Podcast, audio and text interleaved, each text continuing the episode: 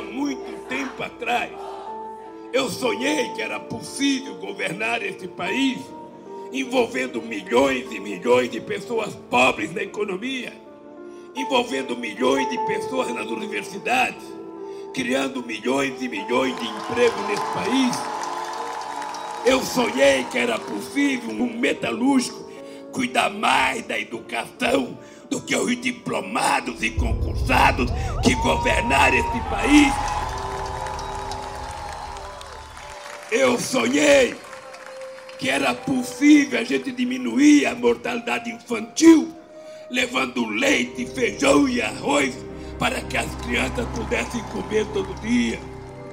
Eu sonhei que era possível pegar os estudantes da periferia e colocá-los nas melhores universidades desse país, para que a gente não tenha, para que a gente não tenha juízes e procuradores só da elite Daqui a pouco nós vamos ter juízes e procuradores nascidos na favela de Heliópolis, nascidos em Itaquera, nascidos na periferia. Não adianta tentar acabar, sabe, com as minhas ideias. Elas já estão pairando no ar e não tem como prendê-las. Não adianta tentar parar o meu sonho, porque quando eu parar de sonhar, eu sonharei pela cabeça de vocês e pelo sono de vocês. Não adianta achar que tudo vai parar o dia que o Lula tiver infarte. É bobagem, porque o meu coração baterá pelo coração de vocês e são milhões de corações. Não adianta eles acharem que vão fazer com que eu pare. Eu não pararei porque eu não sou mais um ser humano. Eu sou uma ideia. Uma ideia misturada com a ideia de vocês. Os poderosos podem matar uma, duas ou três rosas, mas jamais conseguirão deter a chegada da primavera. E a nossa luta é em busca quando eu chamar seus nomes, deem um passo à frente. Eu vou colocar o chapéu seletor em suas cabeças e serão selecionados para suas casas.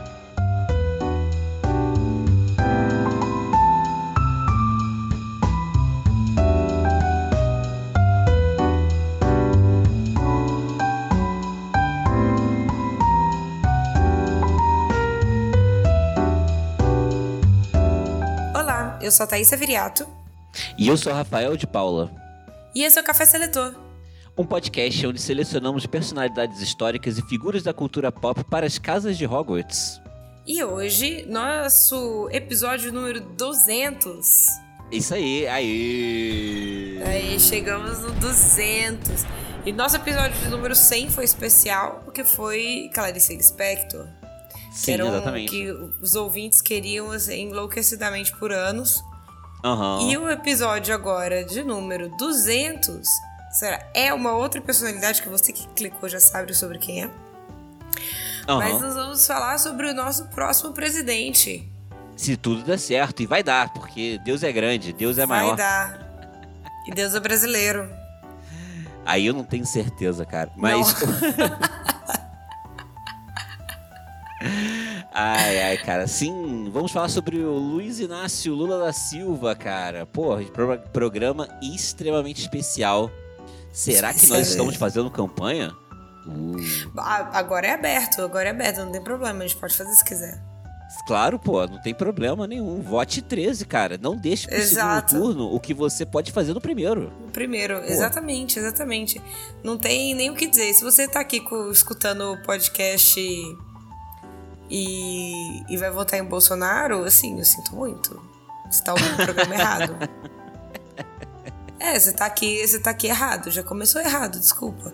Às vezes a pessoa chegou agora ter... e a gente já tem que avisar, né? Não acho que tenha muito bolsonarista ouvindo a gente, não, cara. Não, não é possível, não é possível. A gente Sempre tem, tem um hate. outro perdido, né? Sempre tem um outro perdido, mas acho que nossa bolha é quentinha, cara. Nossa, nossa bolha é boa demais. Assim, é. eu, eu amo os ouvintes do Café Senator, a gente bate papo direto no Instagram. E, assim, me sinto uma comunidade mesmo, assim. Vocês já são gente ótima. Exatamente. Feliz demais. Mas então, né? Vé... Vamos berradores da semana. Plim. Berrador da semana, episódio 200. E nós estamos nas redes sociais. Se você quiser comentar esse episódio, falar alguma coisa lá, ver o que, você acha da seleção, o que, que você acha da história, comenta. Se você tiver alguma coisa a mais para comentar da história, a gente sempre recebe comentários das pessoas que falam: ah, não, mas teve isso, isso, isso também que aconteceu. Então a gente fica super contente de ouvir esses, é, esses complementos. Sim, hoje especificamente isso vai acontecer, porque eu fiz primeiramente a pauta e ela ia dar miseravelmente um programa de três horas e meia. e aí, e sendo que eu não queria que dividir em dois, eu até pensei assim, pô, vou dividir em dois igual foi o do Brizola. Só Sim. que eu preferi fazer, tentar fazer um, um só, né? Vamos ver se vai dar tempo, porque eu tô, tô, gravando o berrador da semana antes de saber como foi a, a biografia, né? Então vamos Exato. ver. Exato. Né? Vamos ver. E segundo o berrador da semana, Bia não está aqui com a gente hoje, mas está sempre nos nossos corações. Exatamente. Tem mais alguma coisa, Rafa? Ah, cara, eu acho que a gente vai. A gente pode falar qual vai ser a próxima biografia. Eu não sei, eu acho que vai. Que eu sei já qual vai ser a próxima biografia, né? É, não, agora vai ter que ser, né? Não tem o que fazer. Eu já tinha uma outra biografia programada, mas a velha decidiu morrer. Aí eu falei, bem. agora vai ter que ser sobre ela, né? Eu que todo vai... mundo sabe que, eu, que meu guilty pleasure é monarquia. E assim, sei que é errado, sei que é errado. Acompanho fofocas? Sim, acompanho fofocas. Adoro, adoro. E, e, e é sem contar ainda que a gente vai, vamos falar sobre dois é, chefes de Estado Chefe seguidos. De estado. E o que diz muito sobre os participantes do Café Seletor também, né? A escolha de cada um. Tomando cu, Rafael. Se fuder. Me ofendendo aqui de graça. Eu não tô ofendendo, ué. Ai, mas olha só, mas isso não será no próximo episódio, hein, gente? Será... Não, a próxima, bio, a próxima biografia. O próximo episódio vai ser uma. Vai ser cultura pop. Vai ser aquele, Rafael. Não, eu acho que vamos a decidir, mas a princípio vai ser esse aí sim. Deixar o Olha suspense só. ou fala logo? Suspense, não, deixa o suspense. A gente tá fazendo suspense à toa. Começou, é, termina. Sim, exatamente. Então é isso, já vai ter. Você já sabe qual vai ser a próxima biografia. E a próxima. O próximo minisódio é surpresa ainda. Isso aí. É, mas ah, outro último berrador da semana. Se você está ouvindo a gente no Spotify, considere dar cinco estrelas pra gente. É isso. E se você estiver ouvindo no Deezer, ou se você estiver ouvindo no Apple Podcasts, ou em qualquer outro lugar que tenha também a sua avaliação, avalie a gente no seu agregador de podcast favorito, porque isso realmente é muito útil pra gente. Sim, ajuda muito até outras pessoas conhecerem um podcast que se você tá achando legal, outras pessoas podem achar legal assim, também. Você, Thaísa, fica falando que não gosta de notificação. Mas o Spotify, ele tem um problema, né? Que ele esconde muitos podcasts, assim. Se você deixar de ouvir um podcast duas, três semanas, assim, que é um procedimento normal, né? Acontece com todo mundo. É, o Spotify desaparece com o seu podcast, né? o podcast que você gosta, né? O podcast que você está ouvindo direto, ele desaparece a página Mesmo inicial. se você já segue ele, mesmo se você segue ele, ele desaparece com o seu podcast. Se você ficar um mês sem ouvir, ele desaparece. Gente, e... eu não sabia disso. É, o Spotify é péssimo, cara, pro produtor de conteúdo, cara. Essa é uma reclamação até clichê, né? Mas, por exemplo, quem é, quem é do YouTube reclama de, disso há muito tempo. Querendo ou não, 70% dos nossos ouvintes estão no Spotify, né? Então a Sim. gente tem que se adequar aí. Então, pô, Cinco estrelinhas, por favor. É isso. Tô pedindo nem dinheiro, tô pedindo cinco é, estrelas. Cinco estrelinhas. Tá parecendo meus alunos pedindo stickers. Ah, é? É, eles não querem nada. Eles, eu, eu ofereço alguma coisa pra eles, doce, não, eu quero stickers. Então, os stickers. Pirados, drogados em sticker. Cara, vamos pro programa então? Bora pro programa.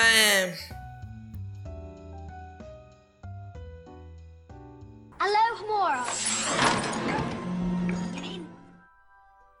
Antes de começar o programa, uhum. queria só. Antes, um outro berrador da semana. se possível, hum.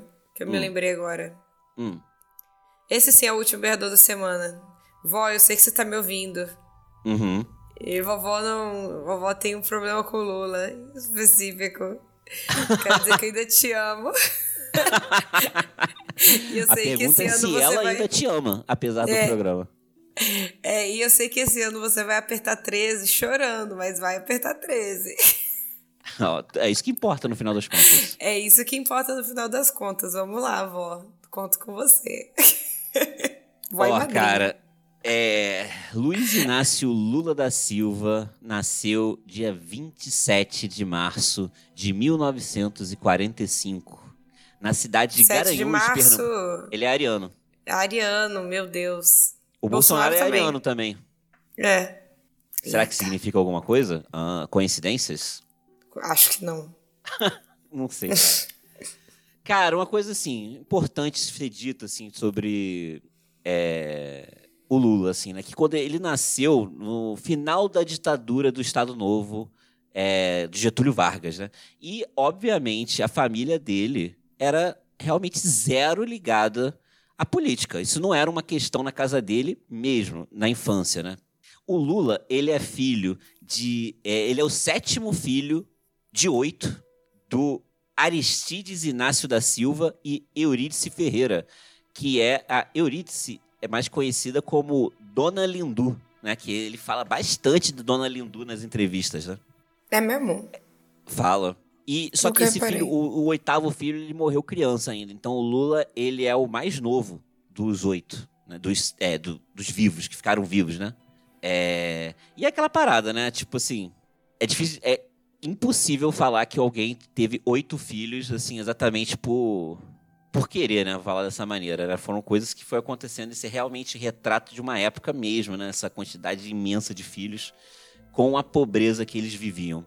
Porque essa questão da pobreza, cara, isso eu acho que é importante também ressaltar. Porque é, o, o Lula, ele foi o, prim, o segundo presidente do Brasil que não teve curso superior. O primeiro presidente do Brasil que não teve curso superior foi o Café Filho, que ele era vice do Getúlio quando, quando Getúlio se matou, né? Isso em 54. 53, talvez, não sei, nos anos 50. E o Lula foi o segundo. Mas é, e também o Lula não é o primeiro presidente do Brasil que não que vem de que não vem de família milionária, não é nem rica, né? Milionária. É, por exemplo, você ter aí é, bom, o próprio Bolsonaro, né, que também não é de família de milionários. Você teve o JK, que também não é de família de milionários. Mas nenhum presidente do Brasil veio de tão de baixo e de tão da pobreza como o Lula. Nenhum veio. Isso é importante ressaltar. O pai do Lula, cara, ele, quando o Lula ainda era criança, alguns poucos anos, o pai se muda para Santos e deixa a dona Lindu no cuidado dos todos os filhos. Hum. Isso aí era normal, né? Na época, assim, a ideia era ir e não e voltar, né? Não só Fazer ir. Fazer dinheiro e voltar, né? É, só que em Santos ele constituiu uma nova família. No final das contas, ele. O que também era família... muito normal de acontecer. Tinha quatro Ele teve quatro filhos em Santos. Nossa, esse é fértil, né? É, doze filhos no total, né? Pai. E, inclusive, é que só foi alguns anos depois que Dona Lindu decide ir para o Sudeste e para Santos, que é a cidade que o pai foi, né? O Aristides onde o Aristides foi. E só que quando ele chegou lá, é, primeiro, ah, uma coisa, uma curiosidade. A viagem dele para Santos, do Pernambuco para Santos, de Garanhuns para Santos, durou 13 dias. E eles foram de caminhão, inclusive, essa, essa viagem. 13 dias. é.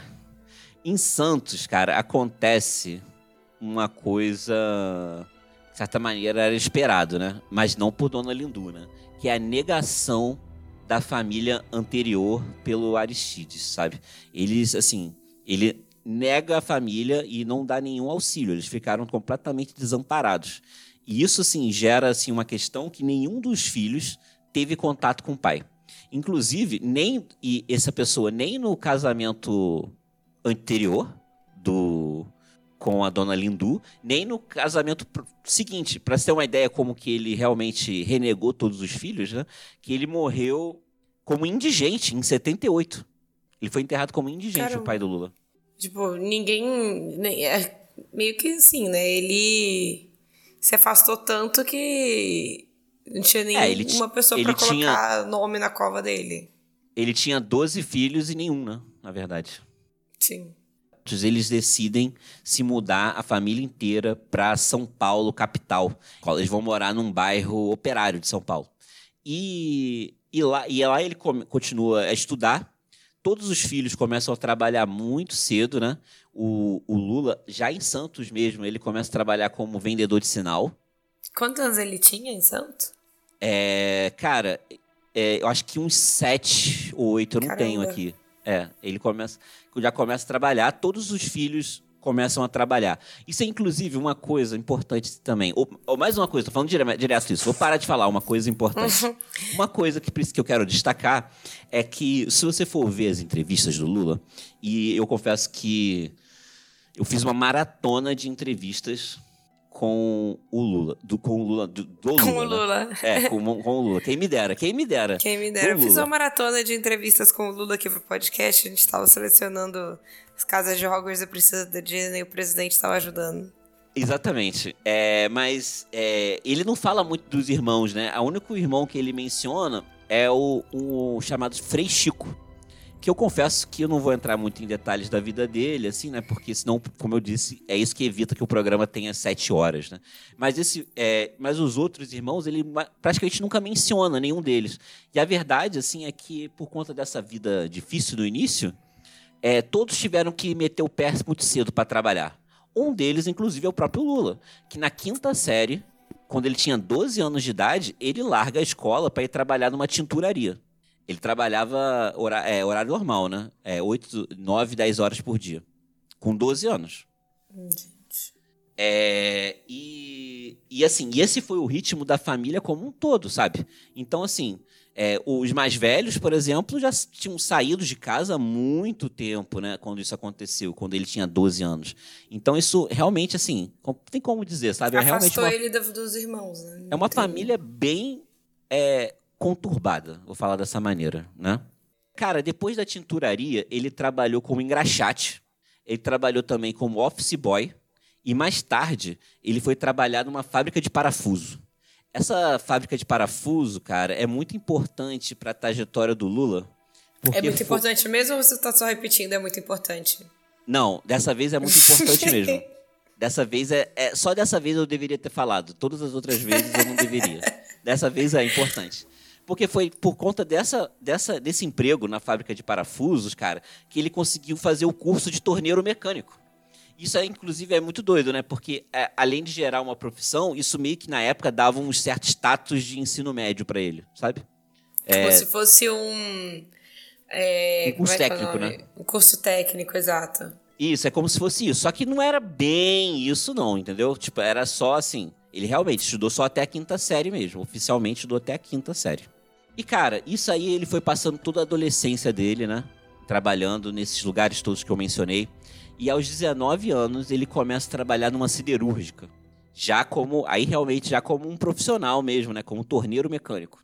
E ele fala realmente isso com muito orgulho, né? E isso é motivo de orgulho, sim, né? Você sair da condição, sendo o sétimo filho de oito, sem pai, né? Passando literalmente fome. Você trabalhando Depois como ter engraxate. Imigrado. E, é, de caminhão. É, você conseguiu ter uma profissão, isso por si só já faria ele um vencedor, sabe qual? Realmente Sim. faria. Porque é, isso possibilitaria já, tipo, uma, uma vida até confortável para ele, né? Assim, com o mínimo de conforto, uma profissão mesmo, né? Só que nessa siderúrgica, cara, ele tinha jornadas de trabalhos assustadoras, né? Tipo, de 12, 13, 14 horas, virando madrugada. Ele muitas vezes trabalhava num turno noturno, nessa, nessa siderúrgica.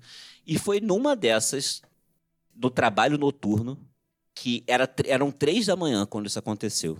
É, uma máquina esmaga, uma prensa esmaga o dedo mindinho dele. Cara, isso deve ser uma dor do... Sim, nem sei. É, ele ele tá segurando a prensa. Ele não, perdão. Uma outra pessoa está segurando a prensa e aparentemente a pessoa deixou escorregar a prensa. E aí ele viu, ele tentou tirar, só que pegou o, a, meio que a ponta do dedo. A ponta. É, isso aconteceu três da manhã. O Lula foi só ser atendido às sete da manhã. É, demorou quatro horas para ele conseguir atendimento.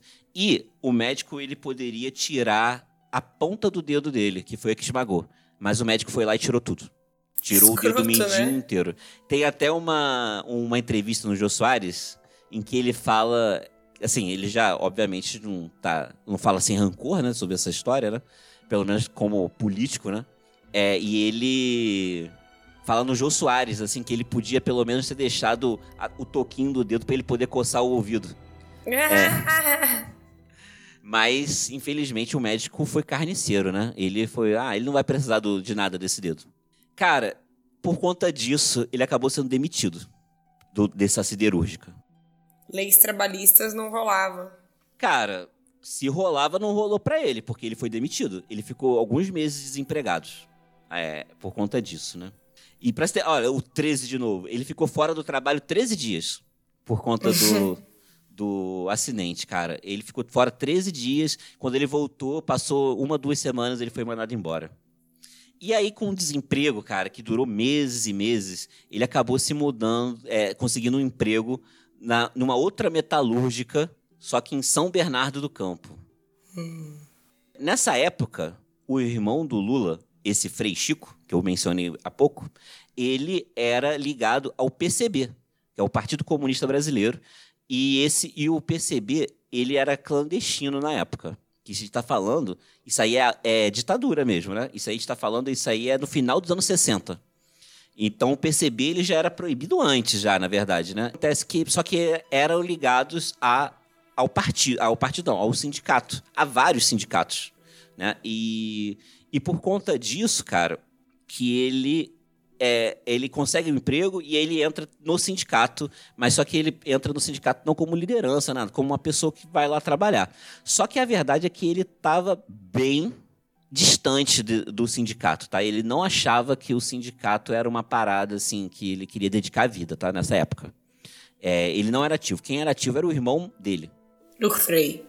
É. Que era um Frei de verdade? Isso que eu não sei, cara, sabia? Eu não sei. Aí eu jogo Frei. Foi um apelido. Eu não sei, sabia? Porque ele, ele era metalúrgico, né? Será que depois de ser metalúrgico ele virou Frei, brother? Eu acho pouco provável. Isso aí tem é, cara de apelido. Que... É.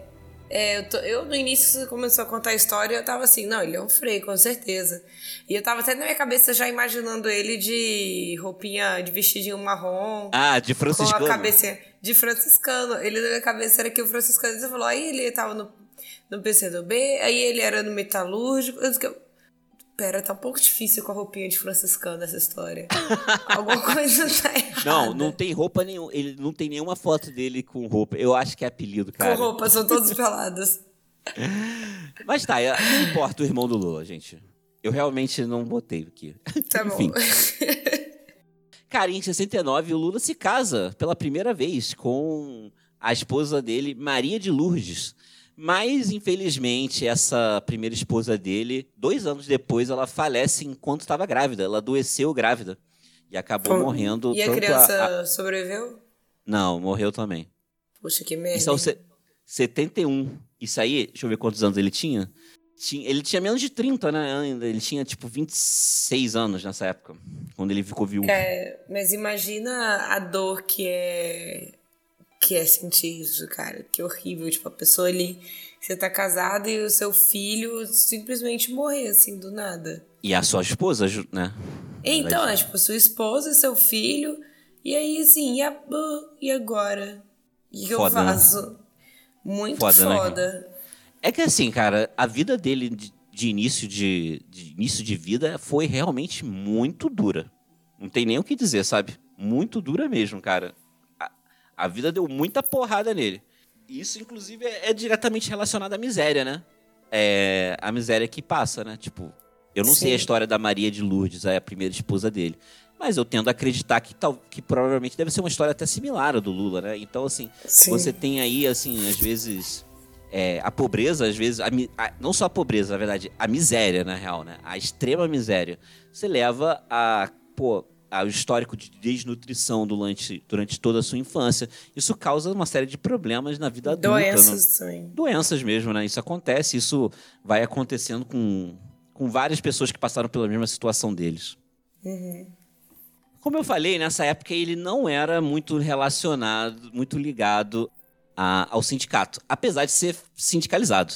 Ele era sindicalizado, mas ele não participava tão ativamente assim. Ele começou a participar mais ativamente depois da, da morte da primeira esposa. Que aí eu acho que talvez até, fazendo aqui um, um, uma suposição vaga, né, boba até, de que talvez é, tenha sido até uma forma dele é, lidar com o luto, né? Mas, de qualquer forma, lá para os 75, 76, ele conhece a Marisa Letícia, que foi ser sua esposa até agora, no meio da Lava Jato, né? Quando ela, quando ela morreu, né? Foi faz relativamente pouco tempo, né? Faz. Ela morreu a... de quê? Foi de câncer? Ela, ela morreu de desgosto, né? Vou falar, é. vou falar assim, ela morreu de desgosto, não tenho o que dizer, cara. E é, ela, a, ela era viúva quando eles se conheceram, ela já tinha um filho.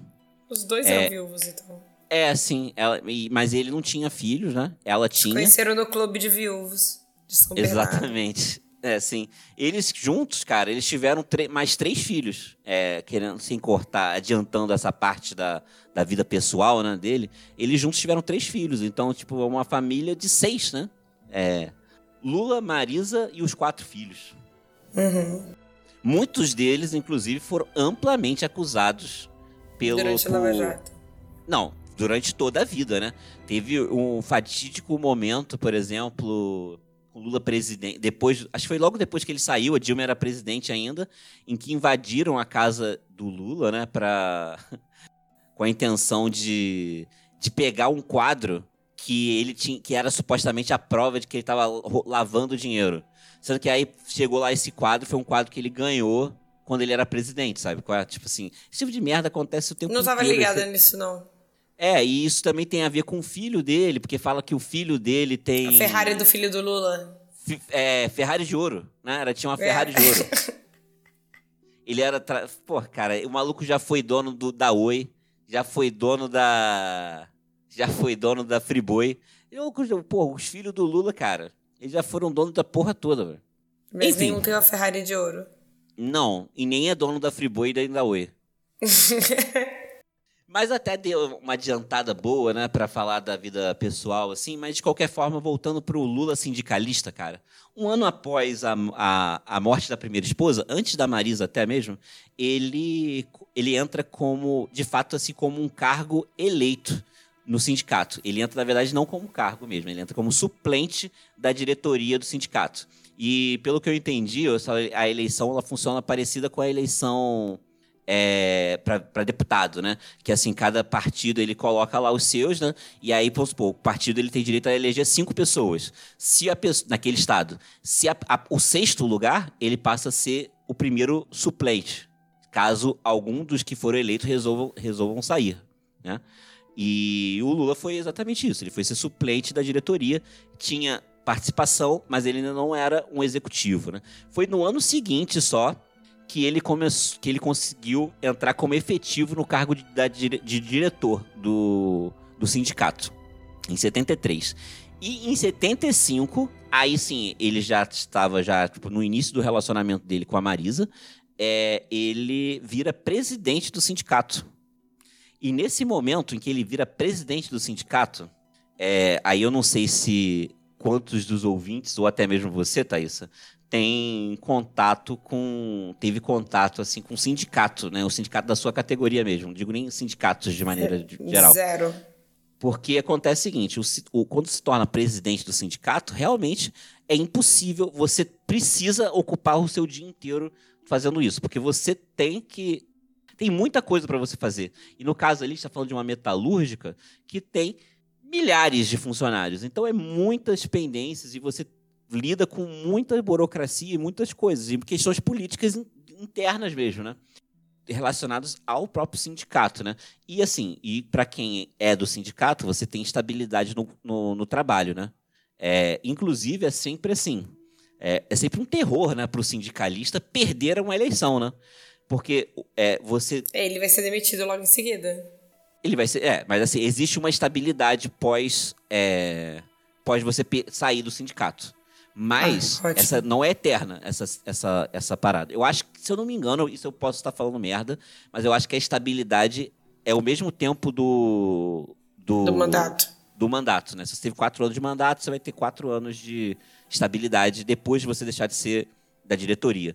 E, mas só que a, logo que você acabar esse, esse processo, você vai ser demitido 100% de certeza. Isso aí é uma coisa Sim. que fica claro isso, sabe? Não tem como. Isso acontece em todos os sindicatos. Eu já, tipo, já trabalhei até numa empresa que tinha um sindicato é, um pouco mais ativo, né? É, não era muito, mas era bem mais do que vários outros lugares. E esse medo era uma questão, assim, recorrente, né? De você pô, ter que se manter no poder para manter sua, sua vida mesmo, né? Porque você vai se ferrar. É, isso é uma merda, até para a própria estrutura do sindicato, né? se tipo, tem sempre uma pessoa ali que tá querendo estar ali porque ela tá com medo de perder o emprego, ela não vai estar tá necessariamente interessada no bem geral das pessoas do sindicato, ela vai estar tá interessada mas, em se manter no poder. É, mas ao mesmo tempo é, é impossível você não ter essa essa dar esse, esse isso para esse direito pro, pro sindicalista, sabe? Porque é, é, você colocar uma um, um alvo na cabeça um alvo dele. Na, é, um alvo na testa dele, sabe? Atire em mim, sabe? É tipo Sim. isso. Então, o Lula, como sindicalista, cara, ele começou, ele fez, ele conseguiu. Na verdade, quando eu falo ele, é, eu tô sendo injusto, tá? Porque, obviamente, a gente tá falando é, de uma pessoa específica, que é uma pessoa que é muito famosa no mundo inteiro. É, então, é, acaba que onde ele tá, as, muitos méritos e deméritos vão cair por cima dele. Mas quando eu falo ele, não é ele, né? É, uma, é um conjunto de pessoas que estavam lá fazendo coisas e querendo, né? Querendo e usando o Lula como voz, assim mesmo, né? Porque ele tinha mais traquejo com em falar com o público, essas coisas, né? Então ele foi meio que escolhido também por isso, assim, por ser uma liderança e tudo mais. É, ele já no ano seguinte dele como presidente, 76, e também em 77, ele começou a aparecer na TV, é, se tornando relativamente famoso. E, e, ele aparecia na TV falando é, por causa dos, das greves que eles começaram a fazer. Foram greves muito longas, sabe? E assim, quando eu falo aparecer na TV, eu tô falando assim, ele aparecia no jornal de madrugada da TV Cultura, sabe? É tipo isso, assim, sabe? Ele não era famoso, não. Mas a galera que era do Metalúrgicos sabia, todo mundo sabia quem ele era, sabe qual é? Nesse momento, cara, o Lula entra de vez pra política, né? No momento assim em que ele era do sindicalista e começar a fazer greve, foi ter uma transição entre o político sindicalista, que eu vou chamar de sindicalista também de um tipo de político, né? É um político com uma estrutura menor, né? Que é só os trabalhadores lá ali, né? Mas ele passa a também falar sobre agir como, como político mesmo, sabe? Foi nesse momento, nessas duas greves, a de 76 e 77, ele começa a agir sobre isso. Ele começa a falar sobre as questões de São Bernardo, né? Do ponto de vista a favor do sindicato, né? Tipo, a população local. Então, ele começou a realmente fazer esse tipo de parada. Mas isso ele começou a fazer durante as greves? Ia lá, pro, pegava o microfone da greve e começava a falar? Não, isso ele fazia desde sempre. É, inclusive, tem um momento icônico, que é uma entrevista com o Sérgio Malandro.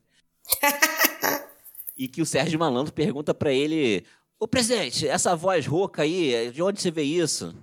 É, aí ele, aí ele, sei lá, não lembro, ele faz umas perguntas, ele pergunta se, se ele tá fazendo para conquistar as mulheres, blá blá blá. Aí o Lula responde assim: ah, não, é porque nos anos 70 eu fazia às vezes 20 é, assembleias num dia.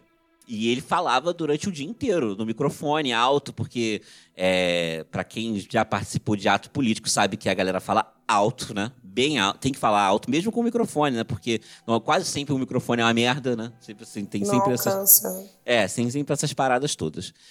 Cara, então antes de falar sobre a, a, greve de 1980, que é a greve que vai realmente aí, vou falar assim, mudar de vez as coisas, é, eu vou dar um certo contexto histórico que é clássico das minhas pesquisas.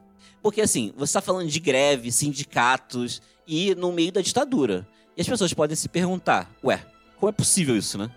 sabe? Tipo, eu fiz essa pergunta, sabe? Pô, Sim, podia ter sindicato no, sindicato no meio da, da ditadura, sabe? Ter greve, greve, No, meio da, é, no meio da ditadura.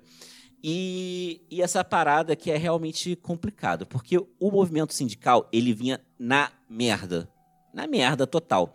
Existiam na época uma série de leis que eram da, até da época anterior à ditadura militar, né? Que, por exemplo, que dava estabilidade de estabilidade empregatícia para quem é quem era do sindicato, essas leis já existiam. Só que acontece que nas greves, na, nas manifestações que tiveram em 68, que foi inclusive 68, 67, 68, né? Foram greves, muitas greves, muitas manifestações, não só no Brasil, mas como no mundo todo, né?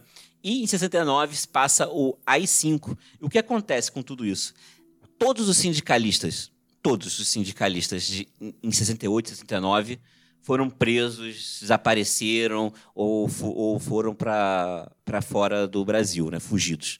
É, a perseguição durante o período do AI-5, que é o ato institucional número 5, que esse, assim, pô, que para as pessoas, até quem passa pano para a ditadura ne, não nega que o AI-5 é, de fato, a, a, constatação máxima da ditadura, né? É, que é o, o momento, assim, realmente de maior repressão e tudo mais. Só que a partir do, do, do, final dos anos 70, o Brasil ele vai passando por uma, uma abertura política muito lenta, muito lenta. Inclusive, aí, mais uma vez, peço falar para ouvir o episódio do Brizola, que a gente fala bastante sobre isso, principalmente a parte 2 do episódio do Brizola, né? A gente fala bastante sobre Sim. esse período de redemocratização. Sim, são episódios muito bons esses do Brizola. Sim, e nesse período de redemocratização, eles começaram a deixar os sindicatos fazerem, sabe? Fazerem as coisas, assim. E até porque, assim, é, é, principalmente porque o Lula não ficava, o Sindicato dos Metalúrgicos de São Bernardo, né? Como diz, era em São Bernardo e não era na capital. Isso, eles, isso fazia com que o governo, na época, achava que não ia ter muita força, entendeu? Ah, esses malucos não são nem da capital, tá ligado? Mesmo São Bernardo uhum. sendo Grande São Paulo, até onde eu sei é, né? Posso estar falando uma grande merda, mas eu acho que é. Não, acho que é. Talvez na época não é. era é. tanto assim. Tão a mesma coisa, assim, né? Porque eu, é, sei é. lá, é, não sei. A Roberta Mora é de São Bernardo, nosso é. ouvinte, querido ouvinte. Um beijo, Amora. Um beijo, Amora. Para os filhos também.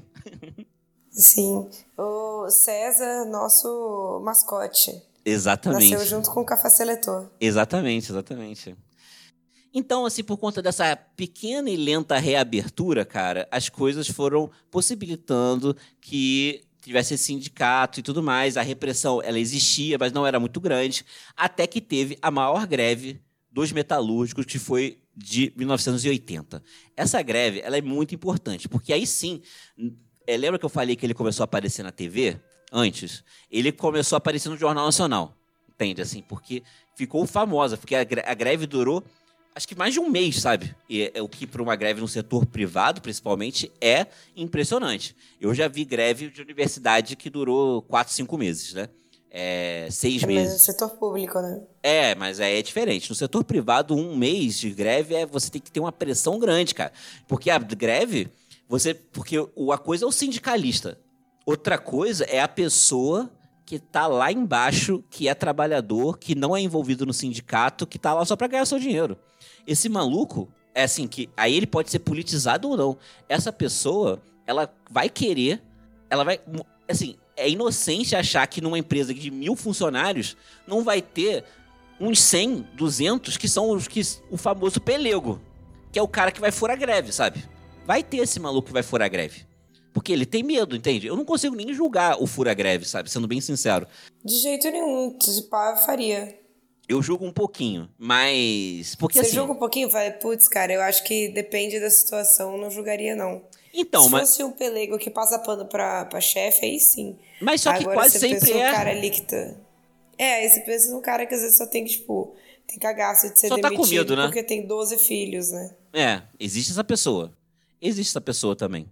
Então, você manter essas pessoas é, fora do trabalho Cara, eu vou te falar, porque, por exemplo, nessa greve houve o corte salarial, por exemplo. Não, as pessoas, ninguém recebeu salário num determinado mês. Então, assim, você manter a greve em relação a isso é complicado. E por isso ganhou tanta repercussão. Essa greve de 1980, ela é um antes e depois da, carreira, da vida do Lula, da vida política do Lula, sabe?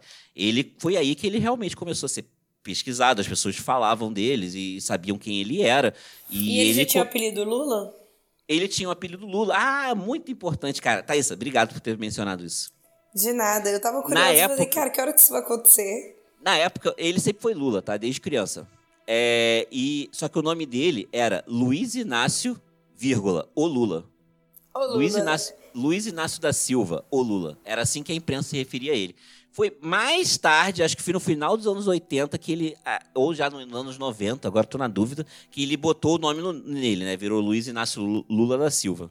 Que é de uma sonoridade ímpar, né? Vamos falar a verdade. É um ótimo Não, nome. soa bem. Muito melhor do que Luiz Inácio da Silva ou Lula.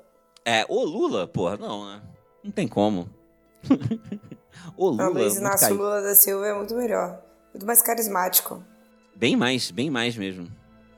Cara, e aí por conta dessa greve que ganhou repercussão, a, obviamente o governo né, não ia é, deixar que uma coisa é uma greve que está acontecendo e tá, tipo, a, uma cidade do tamanho de São Bernardo dos anos 70 está impactada com aquilo. Outra coisa é estar tá aparecendo no Jornal Nacional, né? Isso aí já ultrapassa alguns limites para a ditadura.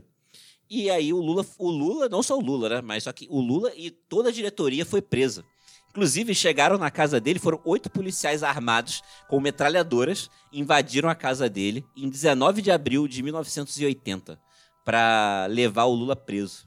Mas aí que tá, o que aconteceu, o que ninguém esperava quando que o Lula é? foi preso.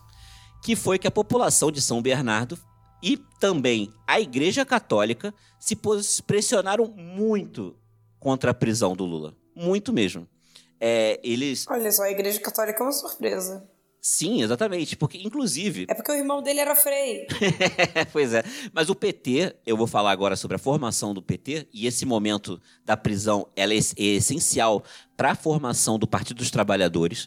Que o Partido dos Trabalhadores ele se formou a partir disso, de dois sindicalistas dos metalúrgicos, principalmente pelos metalúrgicos. É, também por antigos é, membros da luta armada da ditadura que entraram no partido e também por, por jovens e aí jovens padres e jovens freis, né, e diversas pessoas é, da Igreja Católica. Foram esses três vieses que formaram o PT. O PT é formado por essas três partes: metalúrgicos, ex-membros da luta armada e pelo por membros da Igreja Católica. O PT é formado por isso. Um dos membros da Igreja Católica, que aí, no caso, esse é Frei mesmo, né? O Frei Beto, né? Ele, esse cara é muito famoso. Ele é um dos fundadores do PT, né, também. É, esse cara, inclusive, foi excomungado é, lá pra, na época da eleição 2014, mais ou menos, porque ele escreveu um texto, é, inclusive recomendo muito, tá? Todo mundo, você, Thaisa, e os ouvintes, ouvirem, é, lerem. Como chama? É, é uma pergunta. Deus é gay? Aí, é, do Frei Beto. Olha, mas ele, ele foi. Ele foi na, ousado, né? Na jugular, né? E aí ele foi excomungado, né? Mas sobre o que, que é o livro? Não, é, livro não, é um, é um artigo. É um artigo, assim, tem duas páginas, ah. sabe? Tipo, é, é pequeno. É, ele fala sobre como. sobre amor de Deus, assim, sobre. Bom, enfim, ele basicamente está defendendo que. É, que a igreja deveria abraçar o amor homossexual. É, e aí ele foi excomungado. Por quê, né? Quando o Frei Beto foi excomungado, quem era Papa era o Papa Pop. Esse aí, o Papa argentino. Ah, era o Papa argentino já, mas, gente, paga todo aí de, de liberalzão. É. Quando, primeira oportunidade, excomunga o Papa, um padre. Exatamente. Mas assim, não sou católico, não quero ofender a fé de ninguém pô, se cometi alguma gafe aí, mil perdões, desculpa. Enfim. Enfim, mas ele acabou sendo, é, por conta disso, por conta dessa pressão, e aí no caso a Igreja Católica teve uma força grande nisso, tá? É, o Lula acabou sendo solto. 13 dias depois, tô brincando, não foram 13 dias depois, não. Mas foram alguns dias depois. Ele, mas ele foi processado, tá? Ele foi liberto, mas ele foi processado por incitação à desordem. Ele foi processado por isso. Hum. Mas ele acabou sendo condenado em primeira instância, mas antes da, da condenação em segunda instância, o processo foi, foi arquivado. Então ele, então ele se livrou dessa, por incitação é, então, à desordem.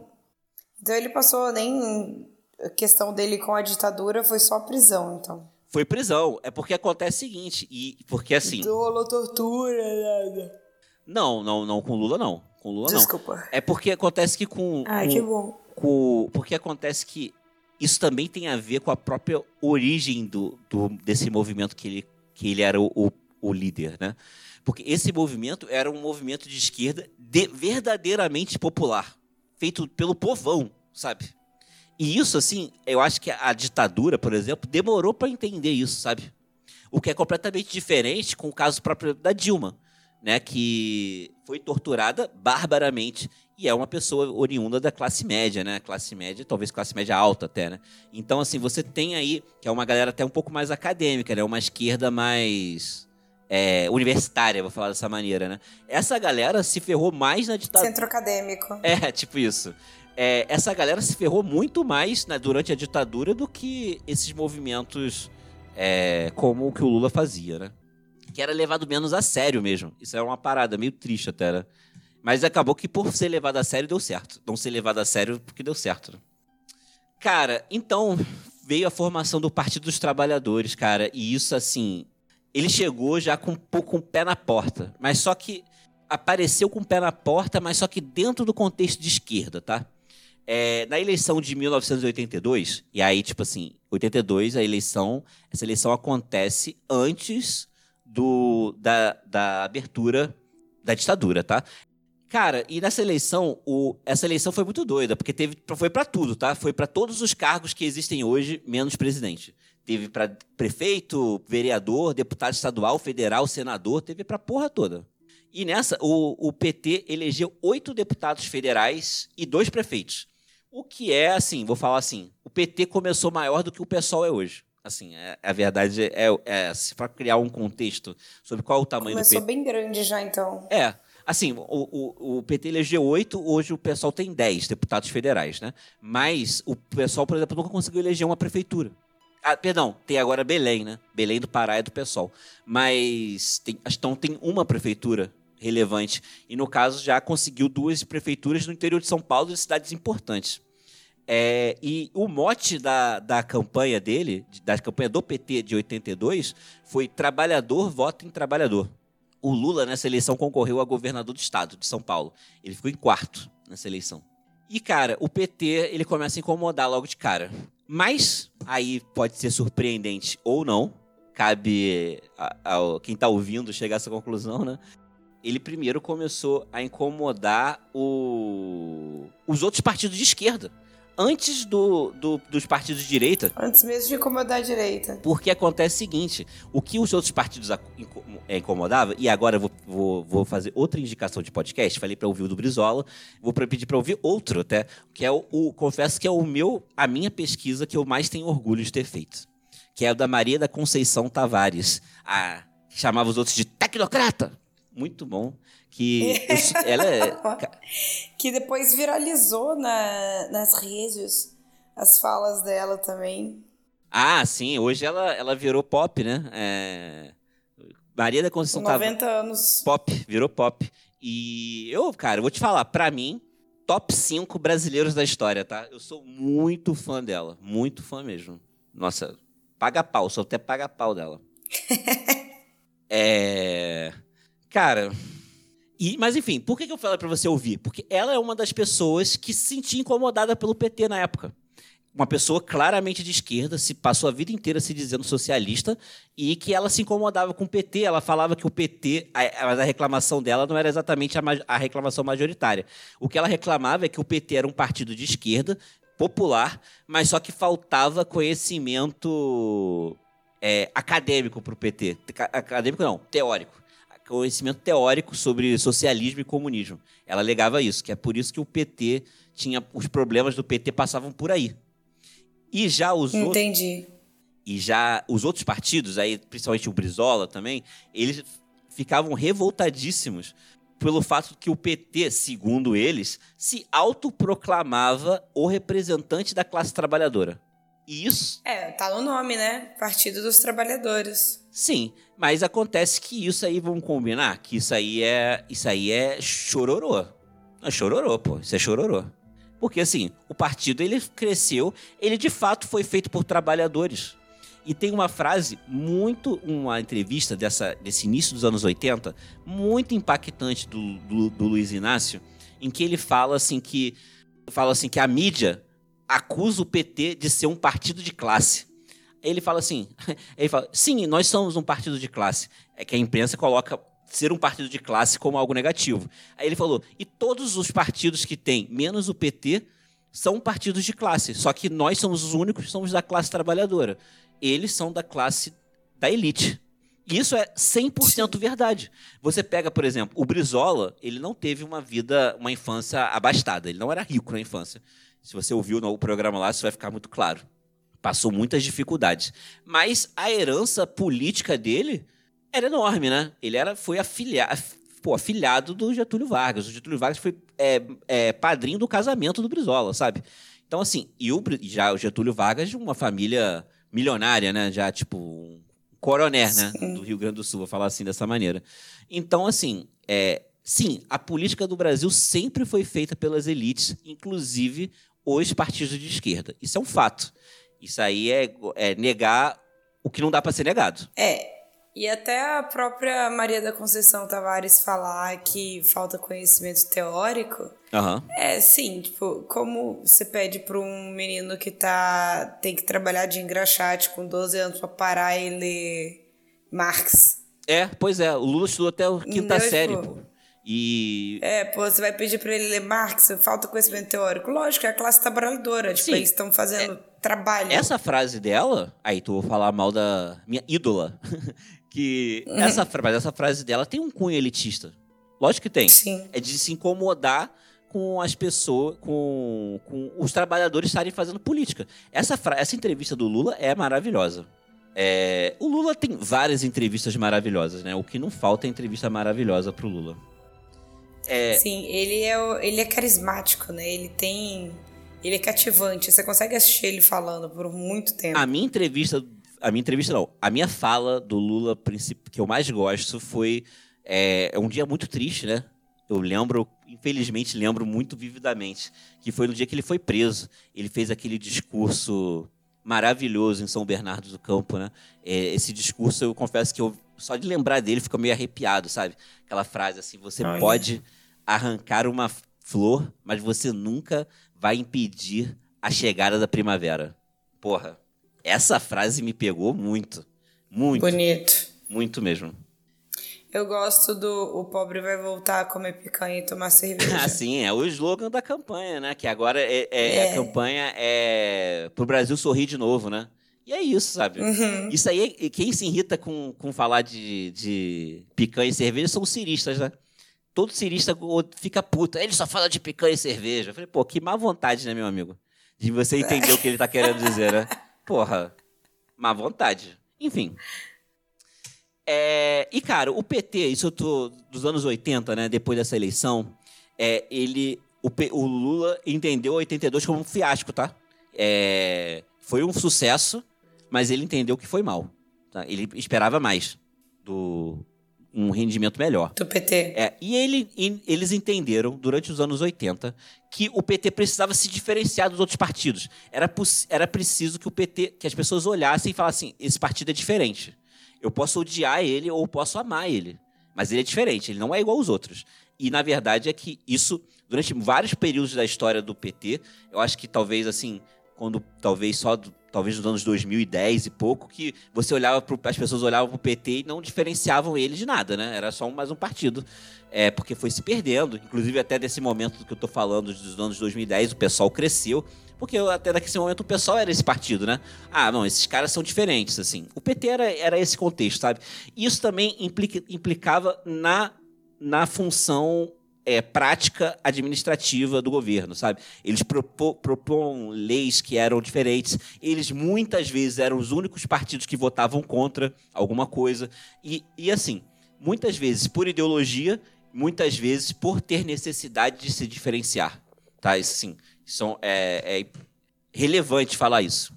É que nem sempre foi só por ideologia, sabe? Em vários momentos foi só para a intenção de se diferenciar mesmo.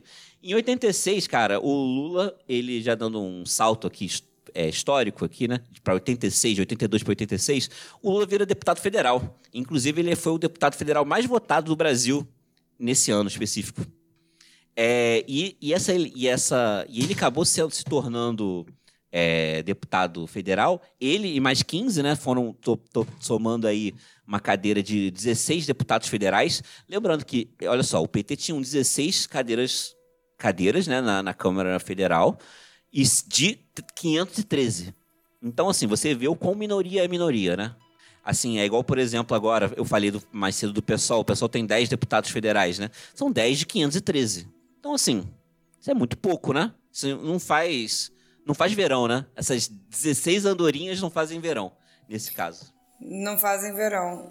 Poderiam ser 13. É, poderiam. É, poderia ter sido mais emblemático, né?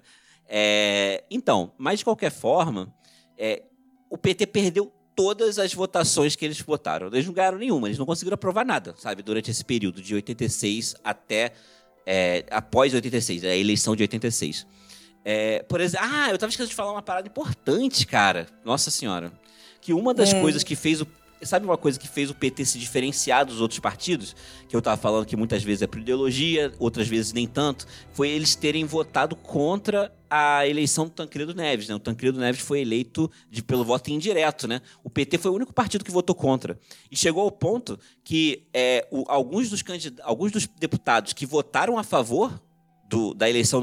Eles foram expulsos do... Do, do... partido. Eles foram expulsos do partido. E qual que era. E quem que o PT estava apoiando? Ah, cara, eu não lembro. Assim, eu não sei quem, assim, eu não vi isso, eu confesso. Mas eles, eles eram contra o Tancredo. É, eles eram contra o Tancredo. Muita gente acusava de ser contra pelo contra. Aí eu confesso que eu não sei. Só, só por ser do contra. Eu não sei. No final das contas, eles assinaram a, é, lá aceitando o resultado, tá? Eles uhum. é, deram lá esse, isso para o Tancredo. Enfim. Ah, e aí veio outro processo que é muito importante, cara, que durante essa eleição, durante esse período de 86 em diante, foi quando começou o trabalho pela nova Constituinte brasileira, a Constituição de 88. E nessa Constituição de 88, cara, o PT ele tinha uma postura é, radicalmente de esquerda. E quando eu quero dizer radicalmente de esquerda, eu não estou falando do ponto de vista de negociação, no sentido assim, ah, você é um radical escroto, né? Essa coisa, não é radical. É radical no sentido uhum. quase que é, na verdade no sentido no sentido literal da palavra até, né? Que é assim no sentido de que é, ele era uma esquerda mesmo, uma esquerda raiz. raiz, sabe? Eles eram de esquerda, sabe? Eles pregavam nesse momento é, a o não pagamento da dívida pública pública, da, da dívida com, externa, com FMI na época. Ele pediu o boicote. Eles, por exemplo, tinham uma proposta que, te, que tentou ser aprovada na Constituição que proibia a demissão, que demissão ia se tornar completamente é, proibida, e várias, é, a estatização de todo o sistema bancário então foram várias coisas como essa, sabe? Reforma agrária, várias paradas que eles tentaram colocar na Constituição e não conseguiram. Eles mal foram ouvidos, sabe? Assim, do ponto de vista. Mas, como a estratégia principal nesse momento não era só ganhar as eleições, sabendo eles sabendo que eles eram uma posição de 16 com 513, eles não iam conseguir aprovar nada. Eles sempre souberam disso, né? Então, por conta disso, eles tentam. É, ele, é, o PT acaba se tornando famoso, entende? As pessoas assim, ah lá, esse partido ali é o partido diferente, sabe? Eu vou gostar dele. Obviamente, isso pega uma parcela da população, não pega tudo, né? Não é majoritário. Mas isso conseguiu tornar o PT e, consequentemente, o Lula uma pessoa, sem sombra de dúvida, famosa. Falar assim, famosa, relevante, influente politicamente. Foi nesse momento, durante quando ele era deputado federal. Até que, em 89, vamos ter a primeira eleição é, presidencial desde 1960, né? E o Lula, ele resolve ser candidato. Ele é o candidato do Partido dos Trabalhadores, o que é nada mais natural que isso, né? Ele sempre foi, ele sempre foi é, o presidente do, ele foi presidente do partido durante muitos anos, ele era famoso, foi o deputado mais votado. Era ele, né? Não tenho o que dizer. ele foi candidato à presidência. E nessa eleição de... Isso é em 89. 9. Que foi a eleição que o Collor ganhou. É, Sim. O, essa eleição ela foi completamente surreal. Assim, foi uma eleição em que, por exemplo, o Silvio Santos tentou co concorrer, é, mas o Silvio Santos ele não conseguiu concorrer, porque, olha só que parada, o que, que o Silvio Santos queria que fizesse? Ele se inscreveu para ser presidente depois que acabou o prazo.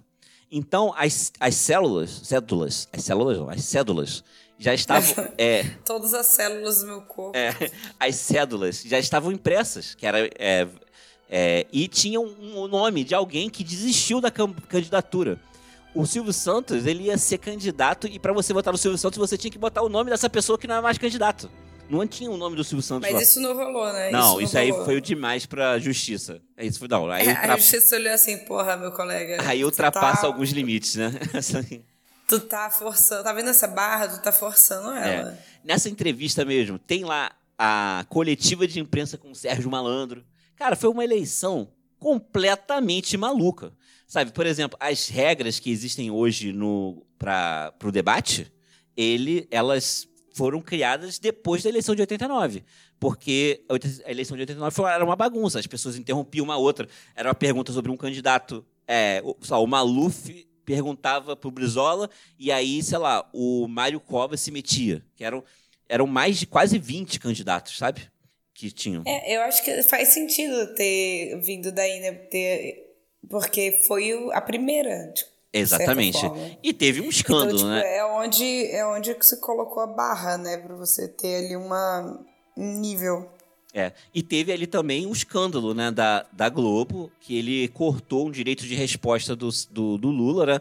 Isso, por exemplo, isso, é, isso gera é, rancor a- entre as partes até hoje, né? Porque naquele momento o Lula poderia vencer a eleição mesmo, né, em 89. Ele esteve muito perto de vencer. E esse momento do debate da Globo é um momento icônico do da o debate do segundo turno entre o Lula e o, o o Collor. Collor. É, cara, A Globo queria que o Collor ganhasse, né? Obviamente. É, ele era o candidato. O, o Collor era o candidato da Globo. Ele era o candidato da Globo. E assim. Tem até É, a propaganda da Cláudia Raia falando: vote no Collor, ele já é rico, ele não vai precisar roubar de você. é lamentável, né? É, cara, e olha só. E era uma candidatura bem de esquerda mesmo. Era assim, era, eram os três partidos que são é, realmente aliados históricos desde então: PT, PSB e PCdoB. Esses par- três partidos eles fazem chapa até hoje, né? Estão juntos agora na eleição de 2022, inclusive. Tiveram várias eleições, né? Pouco, raras as eleições que esses três partidos não ficaram juntos. E o que aconteceu? Por que, que o Collor ele conseguiu se dar bem, principalmente no segundo turno? E por que nenhum outro tinha conseguido isso? Porque nenhum outro candidato, além do Collor, foi capaz de identificar na- em uma parcela muito significativa da população um sentimento anticomunista. E o Collor trabalhou disso. Por exemplo, se você ter uma ideia, cara, olha que canalha. Ele falou que o PT iria é, sequestrar a poupança das pessoas. Ele falou isso. É, que E foi ele fez isso anos depois. fez, canalha. Cara, sério, tipo assim, ele inventava um monte de coisas, muito assim. Cínico. É. E assim, e por conta disso tudo, né? Como eu falei, o Lula acaba perdendo a eleição. Mas ele perdeu, mas tem derrotas que são quase vitórias, né?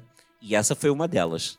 Ele conseguiu muito, é, ele conseguiu realmente se tornar aí uma figura pública relevante demais, assim. Ele era um nome político, um presidenciável que era possível duas, três eleições depois ele ganhar.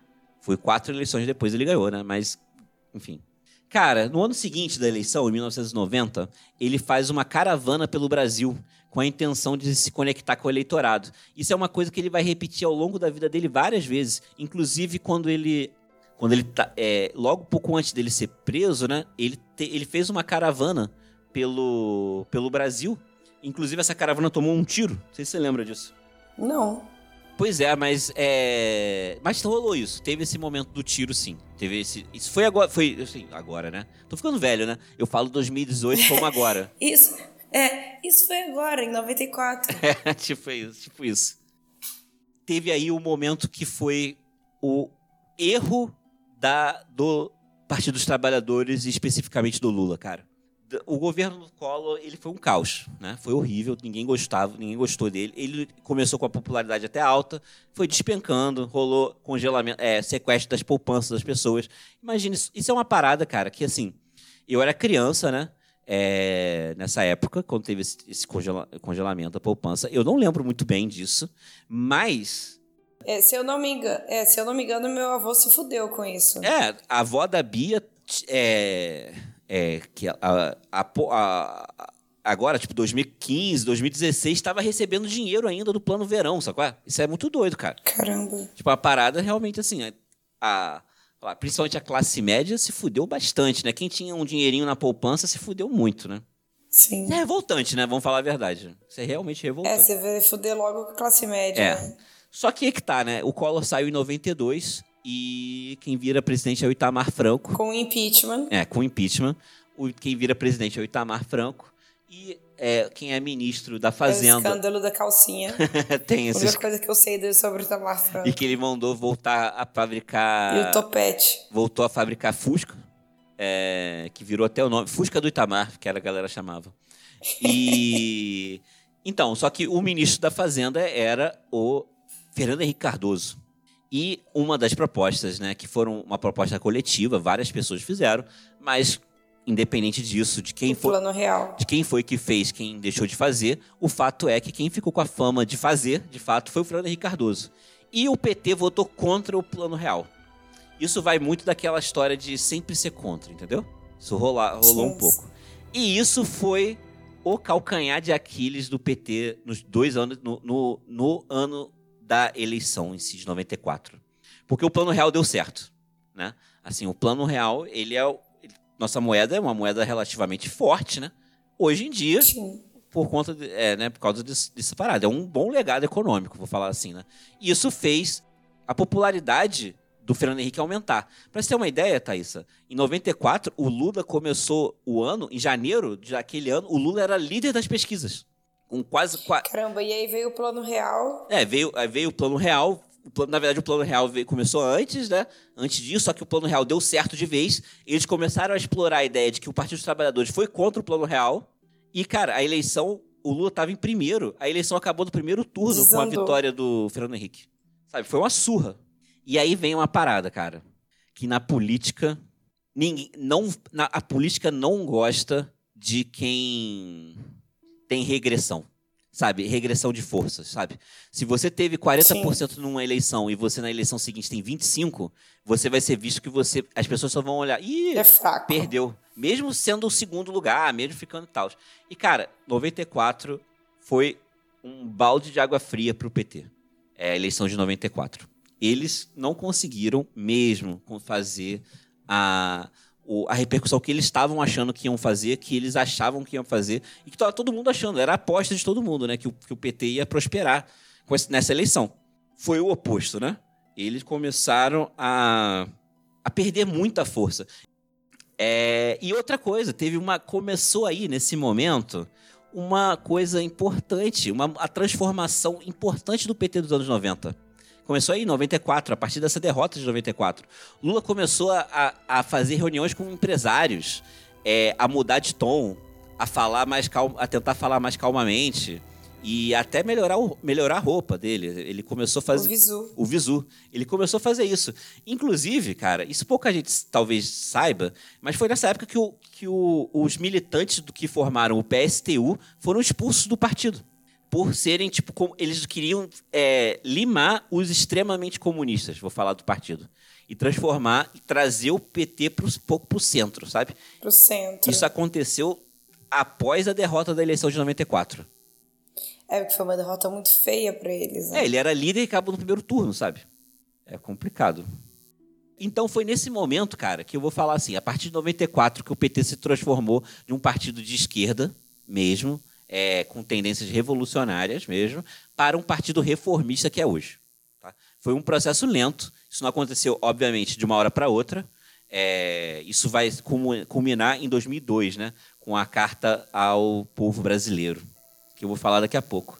E, o que, que e teve a pessoa que desenhou totalmente isso, que foi o José Dirceu. E o José Dirceu ele se transformou, ele virou presidente do partido. E foi ele que fez essa transformação, tá? De trazer o PT um pouco mais para o centro. Entendi. E ele, o José Dirceu é aquele que fez uma cirurgia plástica para mudar de cara? Foi, ele mesmo. É porque ele era é, ex-membro da luta armada, né? E ele fez Sim. essa cara por acaso por conta disso mesmo. Imagina só você ter uma nova cara. Ele fez harmonização facial. É, antes, before it was cool. o hipster da harmonização facial. É, cara, é, chega a eleição de 98. Cara, o plano real tá dando certo. O Fernando Henrique tá indo bem, a economia ia bem, mais ou menos bem. Não tava voando, mas ia bem. Lembrando que a gente estava antes, assim. Eu lembro, engraçado, a eleição de 98 foi a primeira eleição que eu lembro, tá? Eu lembro dessa eleição. E eu lembro que uma das propagandas do Fernando Henrique Cardoso era que o frango assa... um frango congelado, um frango inteiro congelado custava um real. Caramba. É, eu lembro dele disso também. E eu lembro também outra propaganda dele, que era a seguinte, que era com aquelas máquinas de refrigerante, que você... Hum. É, que antigamente, no Brasil, essas máquinas de refrigerante, você tinha que ter a ficha porque o preço mudava tanto que não dava para botar moeda. E que agora com o plano real pode colocar moeda, porque você sabe que vai terminar o mês com a Coca-Cola custando o mesmo preço que ela custava no início do mês. Eles falavam isso. Caramba, nossa, isso é muito forte, né? Muito potente para quem passou por tanto reajuste de preço e, e agora ter essa estabilidade finan... não estabilidade financeira, mas tipo, um poder de compra que você tem noção de quanto você vai conseguir comprar. Eu lembro da minha avó contando que quando estava na época de alta de inflação, na hora que você tinha, você tinha que ir no mercado, você tinha que comprar o que tinha. E você pegava de estoque, fazia estoque. Por isso que até o brasileiro tem a mania de fazer a compra do mês. Né? A gente vai no mercado, faz a compra uhum. do mês, porque é, um, é uma é uma cultura herdada do, da galera que fazia compra de mês pra, por causa da inflação. Sim. Exatamente. E às vezes nem vale a pena, se você é uma pessoa que mora perto de um mercado, por exemplo, não vale a pena você ficar, fazer a compra de mês. Não. Vai lá toda semana, compra o que você precisa e pronto. Isso, mas aí tinha. Eu lembro, por exemplo, que meus pais, eles, eu morava em São Pedro da Aldeia, que é uma cidade no interior do Rio de Janeiro, fica do lado de Cabo Frio, do lado de Búzios. É, meu pai vinha em Niterói fazer compra, cara, pra você ter uma ideia, compra do mês. Porque realmente os preços eram insanos, assim, né? E isso resolveu, sabe qual é? E e acontece que. E o plot da. da o, o, o mote da eleição foi. É, para que mudar? Para quem é, é, apostar no. No duvidoso. No duvidoso se você já tem o um certo aqui no Fernando Henrique Cardoso. Isso deu Sim. certo, funcionou. O Fernando Henrique Cardoso foi eleito na primeira. Primeiro turno também. É. Cara, e essa eleição, esse período de 98 foi um caos pro PT, pro Lula, tudo, para todo mundo, assim, porque é, o PT não ganhava nada, não ganhava nenhuma eleição, não fazia nada. Só que teve uma parada, que os anos 2000 foi um ano de crise econômica. O governo Fernando Henrique estava um caos no, no, na segunda metade do segundo mandato, sabe? Foi muito mal. As pessoas muitas vezes não lembram disso, mas a crise econômica estava bizarra, cara. Tava tendo crescimento, crescimento negativo, né? Tava tendo decrescimento né, da economia. Economia, tipo assim, está indo de mal a pior e colocando em risco também o próprio plano real, sabe? Quem cresceu com isso foi o PT, e que não era bobo nem nada, escreveu a tão famosa Carta ao Povo Brasileiro, que é, eu não vou ler aqui, porque ela é muito grande. É muito grande, não, são quatro páginas, não tem porquê. Mas eu. É, a gente pode colocar uns trechos no Instagram depois. Eu recomendo demais que você leia isso, porque aí você vê que ali naquele momento mesmo, o PT de 89 não existe mais. É isso que ele, essa carta ao povo brasileiro é isso que ele diz dizer. Aí, para para comprovar isso, o Lula colocou um empresário como vice. Lembra, em 98, quem foi o vice foi o Brizola. Né? E nunca tinha tido um, um, um, Nenhum partido de esquerda nunca tinha feito isso, sabe? Botar um empresário como candidato. Como vice, né? No... Quem que era o vice dele? José Alencar, né? Esse maluco, ele é um super empresário mineiro, né? Ele é um grande industrial, né? E ele milionário, bilionário, né? Ele é um cara bilionário. E ele já morreu, né? E ele já era bem idoso quando ele virou vice-presidente também. Enfim, mas como, e como todo mundo sabe, eleição de 2002, Luiz Inácio Lula da Silva é eleito. E aí, é, isso aí é um relato pessoal. Essa é a eleição que eu lembro. É um relato pessoal, né? Eu lembro que eu não votava nessa época, né?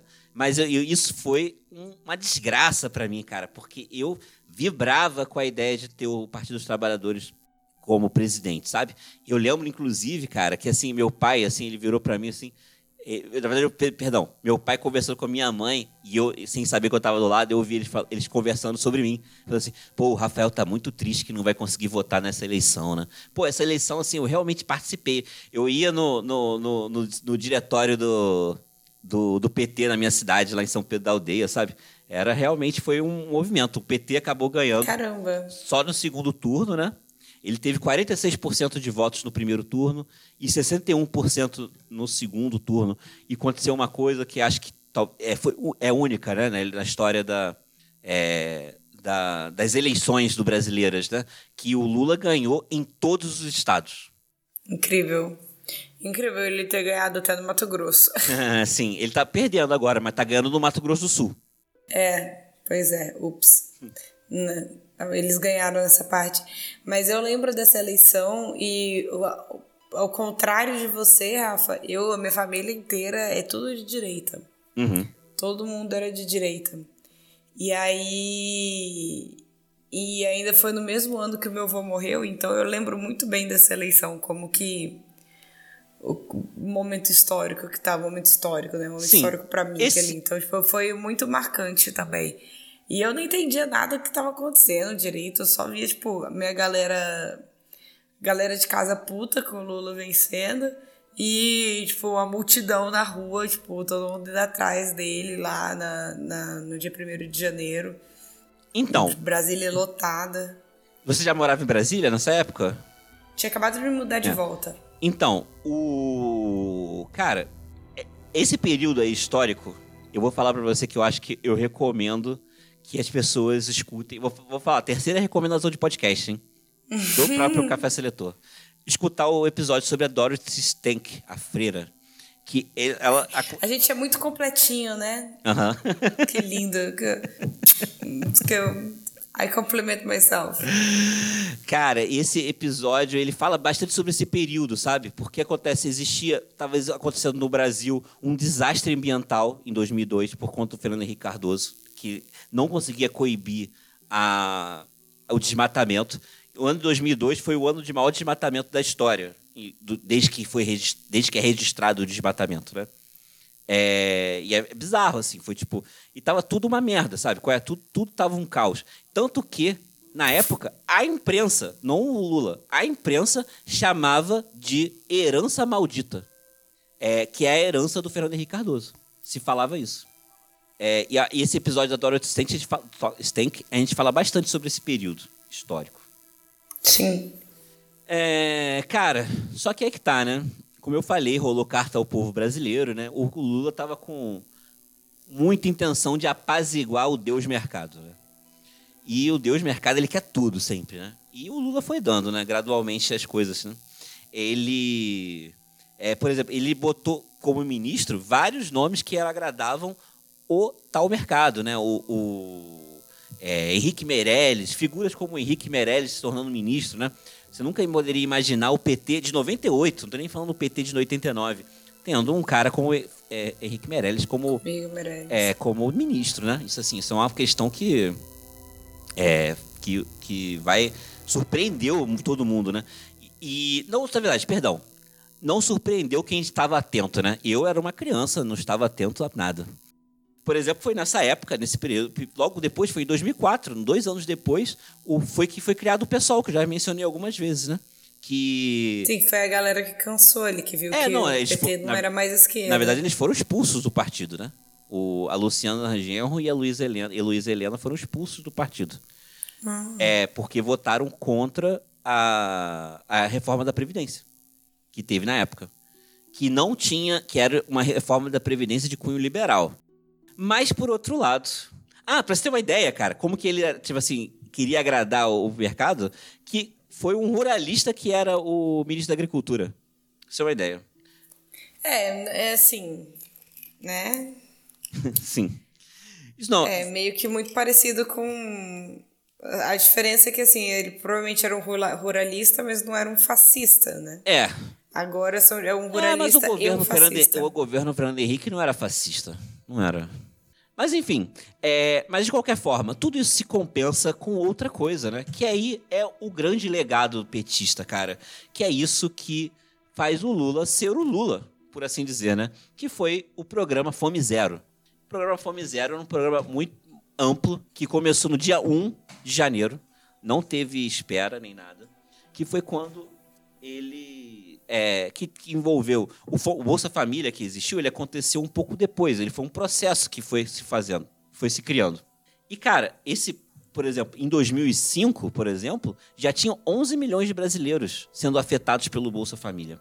Isso foi muito impactante para a economia para a economia brasileira. Porque isso que é importante as pessoas dizerem. Isso não é simplesmente assistencialismo, né? É uma frase que o próprio Lula repete hoje em dia repito agora, né? Que quando você investe uma coisa como Bolsa Família, isso é transformado diretamente em movimentação da economia, sabe? Porque acontece que o, a pessoa pobre, ela vai ganhar, ganhar lá o seu, seu dinheirinho, é um e, e esse dinheiro era transformado inteiramente em consumo. Então você movia a economia muito rapidamente. Cada, cada real envolv, é, gerado, é, é, dado né, pelo, pelo Bolsa Família era revertido em quase dois para a economia, gerando mais dinheiro, sacou? Então era um investimento que fazia sentido e que deu certo, que aumentou o consumo e que aumentou a popularidade dele. E foi aumentando a popularidade dele até chegar em 2005, que foi o principal escândalo do primeiro governo dele, que foi o mensalão. O Roberto Jefferson, que foi o, o a pessoa que fez a denúncia, esse cara está aí até hoje, né? É, querendo se reeleger. Sim. E bolsonarista ele, agora. Bolsonarista pra caramba. E ele falou na época, isso é uma coisa importante, que já que a gente tá falando principalmente do Lula e não do PT, né? Que ele, ele fala, até hoje, ele fala que o, que o Lula não sabia do mensalão. Hoje, ele bolsonarista, ele não muda a versão dele sobre os fatos. É. E, e ele, quem sobrou com essa briga foi o José Dirceu. Isso, esse mensalão, cara, ele é muito importante. Aí, mais uma vez, eu falando no meu bordão. é ele formou a célula nazista que, que hoje comanda o governo, o governo brasileiro. A célula fascista que existe hoje nasceu a partir do mensalão e nasceu a partir. Isso também é falado no governo, no, no programa sobre a Dilma. Eu falo sobre o movimento Cansei, que foi é, puxado por vários globaizinhos que hoje a gente sabe que são é, Regina Duarte, os fascistinhas, é, Suzana Vieira, Hebe Camargo nomes, com nomes como esse da mídia fizeram esse movimento Cansei. Isso começou a partir do mensalão, foi um pouco depois. Que eram pessoas que viviam na zona sul do Rio, que iam para a praia do, do Leblon com placas dizendo que eu cansei da corrupção, blá blá blá. Bom, enfim, 2000, é, isso não conseguiu gerar o impacto que essas pessoas achavam que ia gerar. É, de, de, porque acontece que as pessoas estavam mais interessadas no fato de que agora as coisas estavam começando a melhorar. Lembra da herança maldita que eu falei? Isso estava acontecendo. Uhum. A economia não estava voando nesse primeiro mandato do, do Lula, mas estava começando a mudar. E aí o PSDB, inclusive com o Geraldo Alckmin se candidatando em 2006, é que hoje é vice, né? Ele sentiu o sabor, o mesmo sabor que a campanha de 2006 do Lula foi usou o mesmo mote da campanha de 2000, de 98 do Fernando Henrique Cardoso para que apostar no duvidoso se você tem aqui o certo? Foi essa Olha foi... aí. Mas é isso, ideias boas devem ser copiadas. O mensalão, ele não, ele, ele teve baixa repercussão eleitoral, porque acontece que as pessoas entenderam que era um escândalo relacionado a financiamento de campanha, e isso foi visto pela população na época como um crime menor, vou falar dessa maneira. Então, uhum. o PT conseguiu se eleger e aí, sim, cara, 2006 até 2010 foi realmente o crescimento econômico e foi o Brasil que a gente lembra com muito carinho, com tudo dando certo, cara. O Brasil voou em 2006 até 2010. Lembrando que 2008 teve a, maior crise econômica da história hum. da, desde 2000, 2008 e 2009. Né? Desde a crise de 29. Então, assim, você tem aí um um gerenciamento de crise muito bom, né? Muito bom, muito bom. E aí, cara, é, nesse período, cara, assim. A marolinha, a famosa marolinha. É, sim, exatamente, cara. Você todo... lembra dessa, dessa entrevista? É, sim. Todos os indicadores relevantes que impactavam a população foi eram positivos, cara. É, crescimento da economia estava estrondoso. O desmatamento que eu mencionei lá diminuiu a níveis é, aceitáveis pela primeira vez em muitos e muitas décadas. A fome. A, o Brasil foi sair do mapa da fome só no governo Dilma, né? Acho que foi 2012 que ele saiu do, do, do mapa da fome. Mas naquele momento a fome já tinha praticamente sumido. Universidades foram construídas, muitas universidades foram construídas eu estava dentro de uma universidade nessa, nesse período, nesse segundo mandato do, do Lula, e vi lá muito bem assim que o, a transformação, eu vi isso acontecer, a transformação dentro da universidade, sabe? De, de comida que era servida aos alunos até a, onde eram as salas de aula e tudo mais.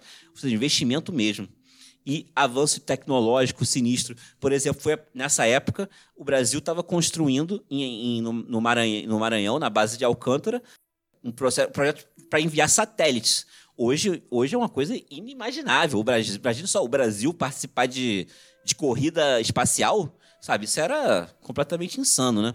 E isso rolava. Teve a capa lá do The Economist, que era o Cristo Redentor decolando igual um avião. Decolando, igual sim, um, é. eu lembro dessa. Então, cara, assim. Igual um, um foguete. Sim, então o Brasil estava bombando, sabe? Não tem como. A gente foi nessa época que a gente virou sede da Copa do Mundo, da Olimpíada. Cara, a autoestima do povo tava altíssima. Aquele movimento Cansei ficou muito silenciado a uma elite, alta elite mesmo, sabe? Nem a classe média estava sendo impactada mais por esse, por esse discurso, sabe? Inclusive, o Lula, nesse segundo mandato, pegou um, perto, um certo status de celebridade. Ele chegando a 90% de, de, de aprovação. De aprovação. Ele, tem, ele foi, por exemplo, ele participou do. Ele foi no Faustão, foi lá no Silvio Santos, ele é, deu, dando entrevista em vários lugares, ele virou uma celebridade internacional nesse momento, né? Por conta principalmente do combate à fome e é, o crescimento econômico que, que o Brasil estava acontecendo no governo dele todo mundo estava feliz. Quem não estava tão feliz, como eu disse, era essa elite, essa classe média rancorosa. E eu, sendo bem sincero, eu vou ter que. Por que, que essa classe média não gostava deles? Eu vou ter que perguntar isso para eles. Porque eles vão ter que responder. Porque eu não sei explicar. Porque, assim, tudo estava melhor. Não tinha nada que estava pior. Nada, absolutamente nada. Mas ele não. Nunca... Você sabe por que, que a classe média não gosta. Não, não gostou do governo Lula e não gosta dessa melhora em geral, ah. porque a classe média, ela acabou de começar a conseguir andar de avião. E aí ela vê um pobre andando de avião junto com ela, ela acha isso ultrajante. É, foi isso, foi isso. É isso. É o clássico, esse aeroporto tá parecendo uma rodoviária. Sim, sim. Foi essa época do segundo mandato do Lula foi quando isso, isso aconteceu. A frase que representa isso aí é a frase do é, do Paulo Guedes agora, quando ele já é ministro, né? É, antigamente. É uma farra. Não, antigamente, é, é, empregada ia pra Disney. Cara, eu vou te falar, empregada doméstica nunca foi pra Disney. Isso é Primeira é, coisa, isso, isso, nunca foi real. Isso nunca foi real. Nem no governo Lula. Isso é importante dizer para bolsonarista que acha, ah, blá, blá, blá, porque para ele, você bolsonaristinha que tá pegando suas férias, seus 20 dias de férias, porque você tem que vender 10 dias para completar suas contas, você Sim. ir para ir para Disney, para ele, pro Paulo Guedes, você ou a empregada doméstica. Não Sim. que, obviamente, tenha nenhum problema em ser empregada doméstica. Mas você entende o que eu quero dizer, porra. Sim. É pejorativo o que ele fala. Sim, ele não fala de uma forma. Ele, ele fala, era uma farra danada, empregada é. doméstica. Empre... Cara, um, isso nunca aconteceu. Dois, se acontecesse, qual o problema? É, exatamente. Exatamente. Exatamente isso. Cara, enfim, né? Ele entrega o governo com uma popularidade assombrosa. A Dilma ganha a eleição do José Serra. A Dilma que aparece, começa a aparecer um pouco antes. Aí, vou de novo, escute o programa da Dilma. Vai explicar muito bem o mandato dela, os dois mandatos dela, o mandato e meio dela, né? E se fala bastante sobre isso lá. É, e por que, eu, por que eu tô falando esse pulo, assim? Porque nesse período, não é que o Lula estivesse aposentado, mas ele não estava mais na frente das câmeras. Ele deu espaço para Dilma, para Dilma crescer. Tanto que, na eleição de 2014, queriam, uma parte do Partido dos Trabalhadores queria que o, que, a, que o Lula fosse candidato a. Vice. A, não, a reeleição, foi como presidente mesmo. Foi ele. Mas como, né? Hã? Não tinha nem como, ele já, era, já tinha sido reeleito. Não, eu tô falando em 2014, depois da Dilma. Em vez da Dilma tentar ah, a reeleição, sim, sim. ser o Lula. Seu Lula, entendi. O Lula não entendi. quis e a Dilma também queria a reeleição. Então foi, é, foi um processo aí, vou falar mútuo dos dois, né? E que não Uhum. aconteceu. Mas ele estava meio que afastado um pouco até. E isso, assim, é interessante falar, porque foi nesse momento, nessa eleição de 2014, que começa o movimento da força da Lava Jato. Isso aí, eu estava até falando com a Thaísa, que isso aí eu não vou, assim, entrar tão em detalhes, minuto por minuto, do que aconteceu na Lava Jato, porque, sendo bem sincero, eu espero bastante dos nossos ouvintes. E eu acho que sim, Sim. vocês estão bem por dentro de tudo que, que acontece na Lava Jato. E vocês têm sua opinião sobre isso, que não vou ser eu que vou mudar. Se nessa altura do campeonato É, você. não é nem o nosso objetivo aqui hoje. É, se nessa altura do campeonato você ainda é a favor da Lava Jato, não vai ser um podcast do Café Seletor que vai fazer você mudar a sua opinião sobre. Não vai ser. É. Então, cara, é, mas de qualquer forma, a Lava Jato, ela começa crescendo horrores. E ela começa crescendo e claramente com a tendência a, a atacar o Partido dos Trabalhadores e atacar especialmente o Lula, porque sabiam que o Lula seria reeleito em 2018. É para isso que serviu a Lava Jato. Se inicialmente existiam crimes de corrupção ou não, a Lava Jato não teve a intenção de investigar absolutamente nada. A, a- a Lava Jato teve a intenção única e exclusivamente de impedir Prendeu o Lula. de prender o Lula. É, esse, essa Lava Jato começa ganhando Não força. só o Lula, né? E, é, é, inimigos políticos em geral, né? Sim, Foi- exatamente. Isso foi acontecendo em vários estados também. É. Então rolou, rolou aquele, por exemplo, aquele momento lá, a solução mais fácil é tirar a Dilma, sabe? Aquele áudio Sim. é, histórico, né? Que, que tem sobre, esse, sobre o golpe né, de 2016. Então, assim, a ideia, tudo era parar a Lava Jato para parar esse processo, para acabar com isso. É, com a- o Lula preso, a Lava Jato perde força, não tem mais para que ela existir, né? Porque tem todo aquele momento, que toda essa questão envolvendo é, isso que a gente acabou de falar, de tirar o Lula da prisão, né? No momento que você resolve isso, ela perde força, totalmente. É, o Lula é preso, né? Com e rola aquela, aquele discurso que eu mencionei no início do programa, um discurso muito, muito, muito forte, né? Sobre, é, sobre a, a- sobre ser preso, sobre esperança, né? Foi um discurso sobre esperança. Primavera.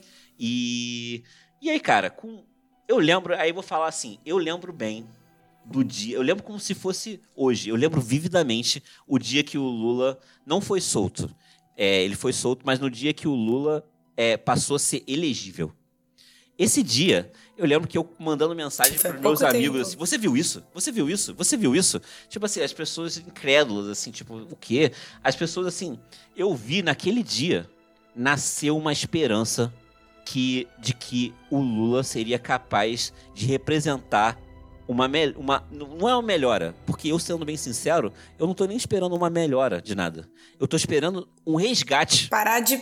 É, parar de, de cair, só isso. Cara, é óbvio que tem sim expectativas, né? Mas você, próprio você vê o próprio governo do Fernando Henrique, né? É, que foi um governo, o segundo mandato foi um governo que deixou mal das pernas. Por exemplo, ele se endividou muito com o FMI. Isso foi um problema com o, é, o que o Fernando Henrique fez, né?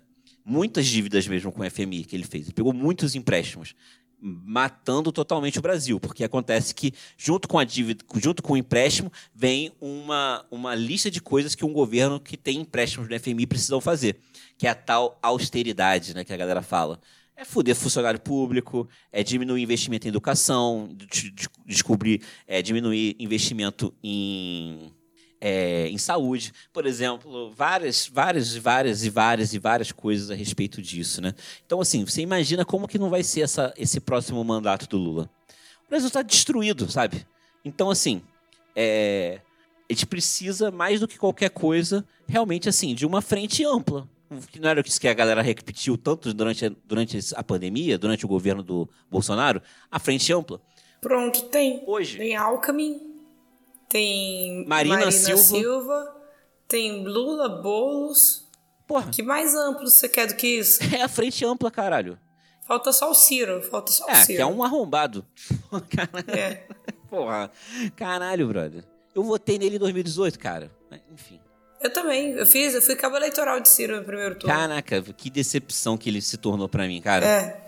Enfim. Quando, quando voou pra Paris, eu já tava. Ah, Não, ele morreu pra mim nesse dia. Pra é. mim, ele morreu nesse dia. Enfim, é...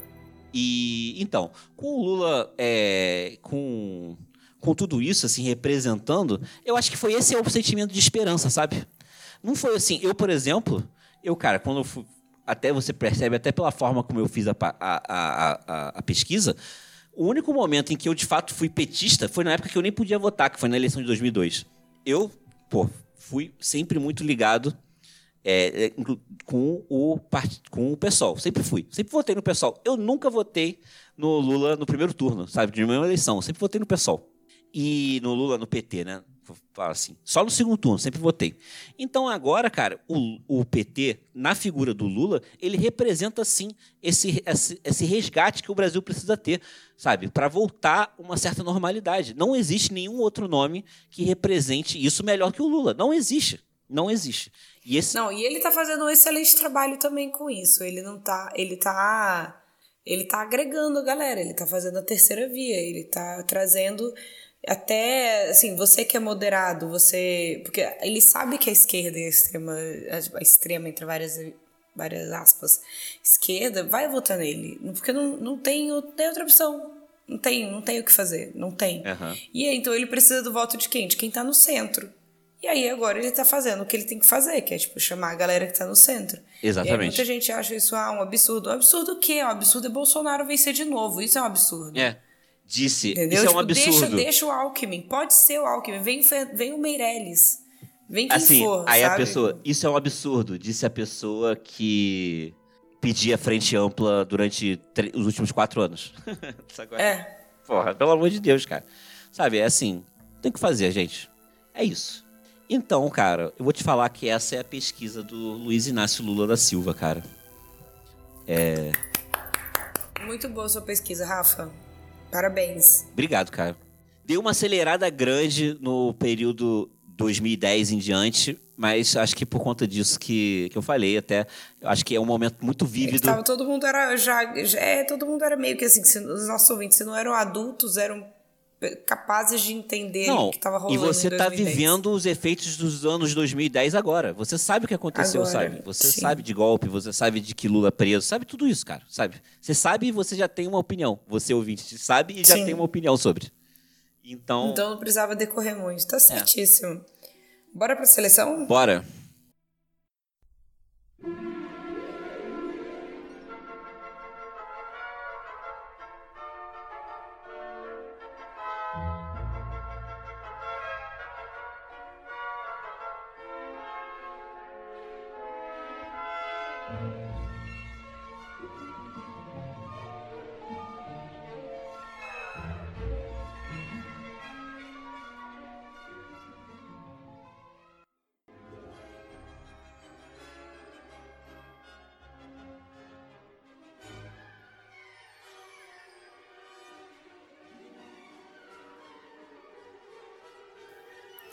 Então, né, Grifinória, não tem muito o que dizer. Você acha? Você acha ele impulsivo, cara?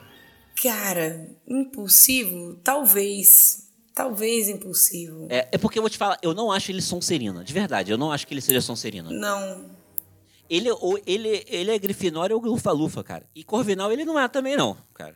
Não, Corvinal acho que não. Talvez.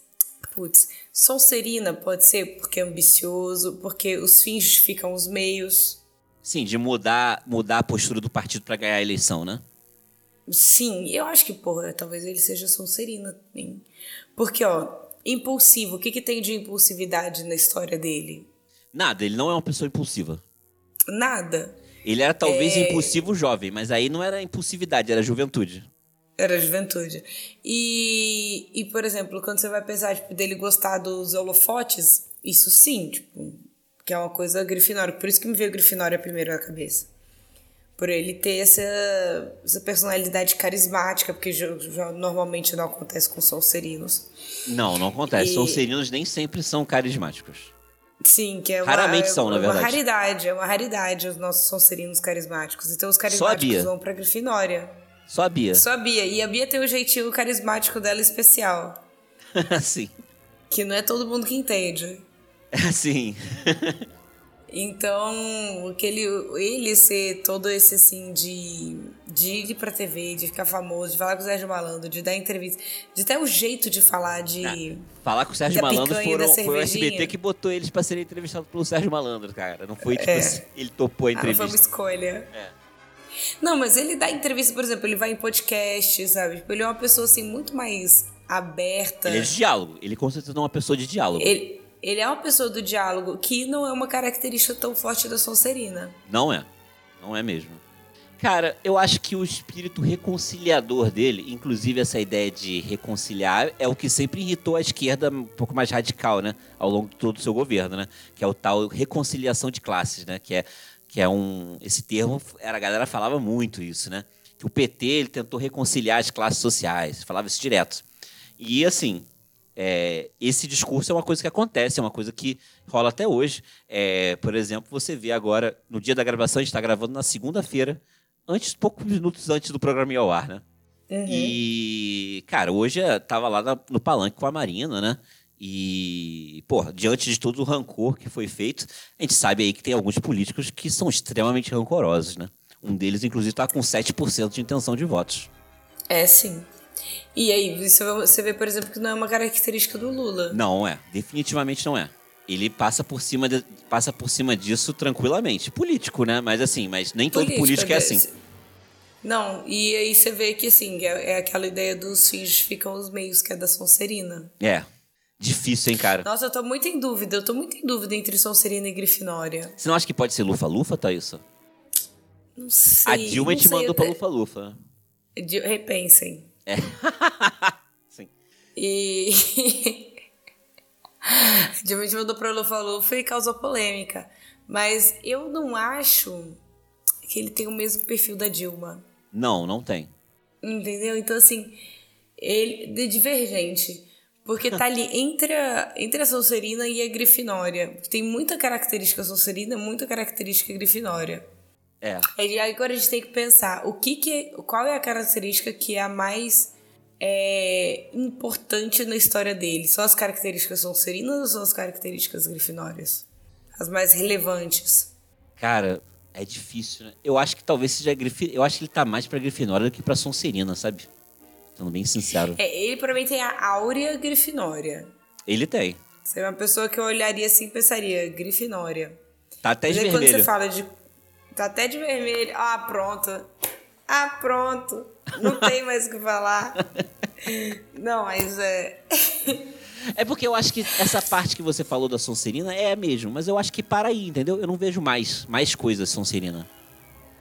É, e pra ser lufa-lufa, pô, trabalho duro tem. Tem. caramba. É, o espírito conciliador também. Que lufa-lufa tem. Né? Aham. Uhum. Né? Cara, eu acho que ele é mais Lufa-Lufa do que Sonserina. Sendo bem sincero. Eu vejo mais, ele tô mais na dúvida entre Lufa-Lufa e Grifinória do que. E Grifinória. É. Não, eu tava mais na dúvida entre Sonserina e Grifinória. Porque a, a questão de passar por cima da, do rancor para conseguir o, alcançar os fins necessários é muito forte também, né? É muito forte, isso é muito forte.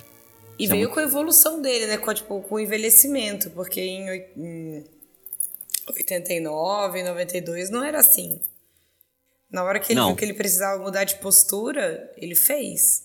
Sim. O partido fez, né, também, como um todo, né? É uma é. construção social também. Isso é importante lembrar. Porque eu vou te falar, ele sempre foi muito. Eu, como eu disse, assim, eu assisti muitas entrevistas dele, tá? Muitas vezes. Tem entrevistas dos anos 80, tem entrevistas dos anos 90, é, 2000 agora, né? E uma coisa que eu vou falar, cara, o Lula sempre foi muito coerente no que ele disse o discurso dele nunca mudou. Ele sempre teve o mesmo discurso. Ele foi com o tempo se tornando mais polido, mais culto mesmo, né? Porque. O tanto que hoje em dia as pessoas não chamam mais ele de analfabeto, né? Ah, o analfabeto. Isso não é mais uma parada, né?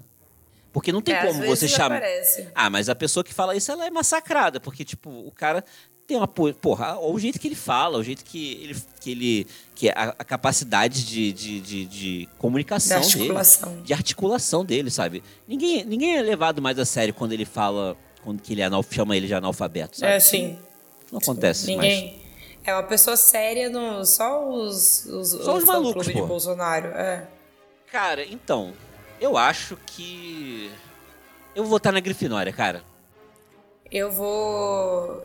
Eu vou com o presidente, vou votar na Grifinória.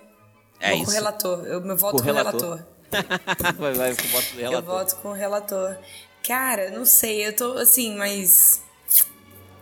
É Grifinória, mas tem muita coisa de Sonserina. E muita coisa de Lufa-Lufa também. Tem. Será que ele é divergente, gente? eu acho que ele poderia ser, ó, é, Grifinória com Lua em Sonserina e Ascendente em Lufa-Lufa. É, eu acho justo. Acho justo. Tô. tô... Comprei, comprei. Tá de acordo. Tô de acordo. Então pronto, desse a gente fez o mapa inteiro. É Grifinória com Lua em Sonserina e Ascendente em Lufa-Lufa. Exatamente. Grifinória! O chapéu, o, o Lula tava segurando o chapéu e falando: Sonserina Meia não, hora. Sonserina não. não. Sonserina não. Lula tava meia hora sentado lá esperando o café seletor, o chapéu seletor decidir. Exatamente, cara, exatamente. É isso, cara. Você encerra o programa? Encerro. Esse foi o episódio dessa semana, um episódio longo, especial. E na semana que vem estamos de volta com um minisódio. E para você saber qual será o próximo minisódio, para você até votar em qual pode ser os próximos minisódios, segue a gente no Instagram, onde é o Café Seletor, em todas as redes, e o nosso e-mail é caféseletor.gmail.com. Mal feito? Feito.